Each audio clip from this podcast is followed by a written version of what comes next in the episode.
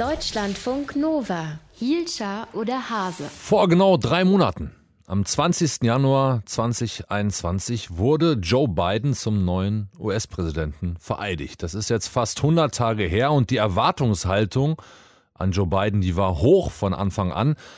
Ja, man könnte auch nicht nur von Erwartungshaltung, fast schon von Sehnsüchten sprechen bei manchen Menschen. Ich habe heute Morgen Bilanz gezogen, gefragt, ob er abgeliefert hat. Und zwar Katrin Klüver-Ashbrook, die ist Politologin an der Kennedy School in Harvard in Massachusetts. Und ich habe sie als erstes gefragt, was sie Joe Biden für eine Schulnote geben würde, natürlich nach amerikanischem Bewertungssystem.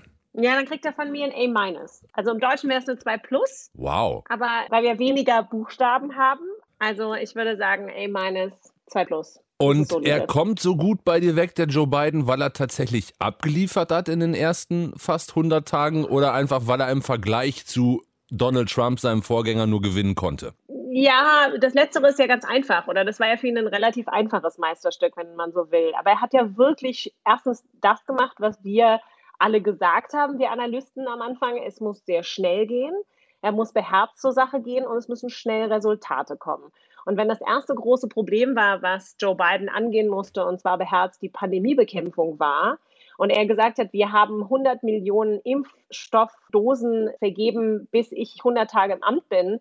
Und das hat er schon nach 50 Tagen geschafft. Dann will es doch schon einiges sagen. Und wenn du dir anschaust, die Wirtschaft scheint wieder sich erholen zu können. 6% Wirtschaftswachstum wird vorausgesagt. Das kann sich sehen lassen. Und da hat er schnell und beherzt gehandelt. Und das verdient gute Noten. Was ist mit der Mauer an der Grenze zu Mexiko? Stichwort ja. Migrationspolitik. So.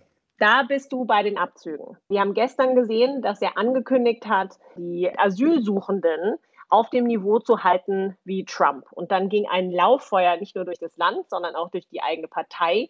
Und innerhalb kürzester Zeit, also innerhalb von 24 Stunden, hat dieser Präsident zurückrudern müssen.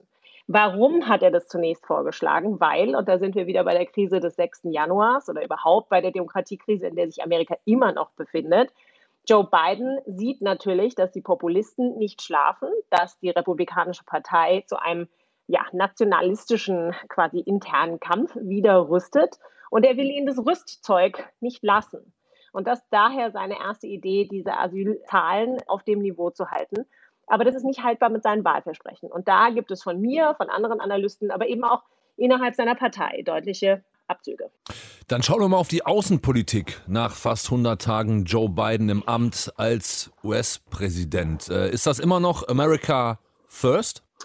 Naja, es ist eine andere Art von America First. Es ist ein Präsident, der zunächst einmal an die, ja, an die großen Sorgen und die Belange der Amerikaner denkt. Und wenn wir eben nochmal um diese Zeit auch der Wahl daran denken, wie schlecht es dem Land ging, A, nicht nur wirtschaftlich, sondern B, natürlich durch dieses grauenhafte Pandemie-Management was Präsident Trump vorgelegt hat, sind natürlich so die Ansätze, erstmal eine Wertschöpfungskette, eine Analyse zu machen, zu schauen, was kann Amerika eigentlich zu Hause produzieren? Müssen wir sofort die Stahlstrafzölle gegen Europa zurücknehmen oder kann man noch mal schauen, ob man da noch mit Geld verdienen kann? Das gehört vielleicht dann jetzt zu dem analytischen Programm. Umgekehrt ist es aber, geht es ihm wirklich, ihm geht es um die Menschen in Amerika. Also es ist eine andere Version von America First, aber es ist doch vielleicht ein bisschen schockierend, wie wenig von dem Duktus oder von den eigentlichen Auswirkungen, das, was, was unterm Strich bei rauskommt, dort geändert worden ist. In vielerlei Hinsicht hat er natürlich umgekehrt, wenn wir an den ganzen multilateralistischen Bereich denken, ans Klimaabkommen, an das, was er mit der Welthandelsorganisation machen möchte, an die Weltgesundheitsorganisation. Das ist eine 180-Grad-Kehrtwende.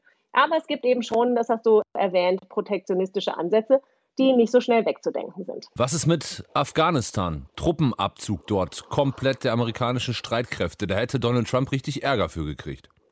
Ja, hätte natürlich völlig Ärger dafür bekommen, weil jetzt der Abzug ja hätte schon im Mai erfolgen müssen und es einfach noch keinen wirklichen ausgegorenen Friedensvertrag gab, also noch keine wirkliche Umsetzung, wie sich jetzt die afghanische Regierung mit äh, den Taliban ähm, einigen wollen. Ähm, selbst wenn natürlich die ganzen Verhandlungen seit Jahren laufen.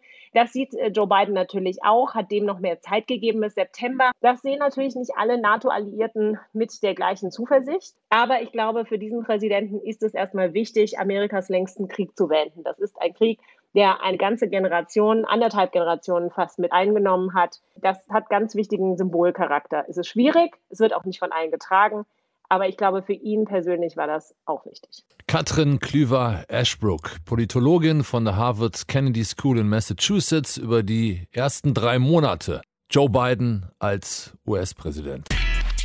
Deutschlandfunk Nova, Hielscher oder Hase.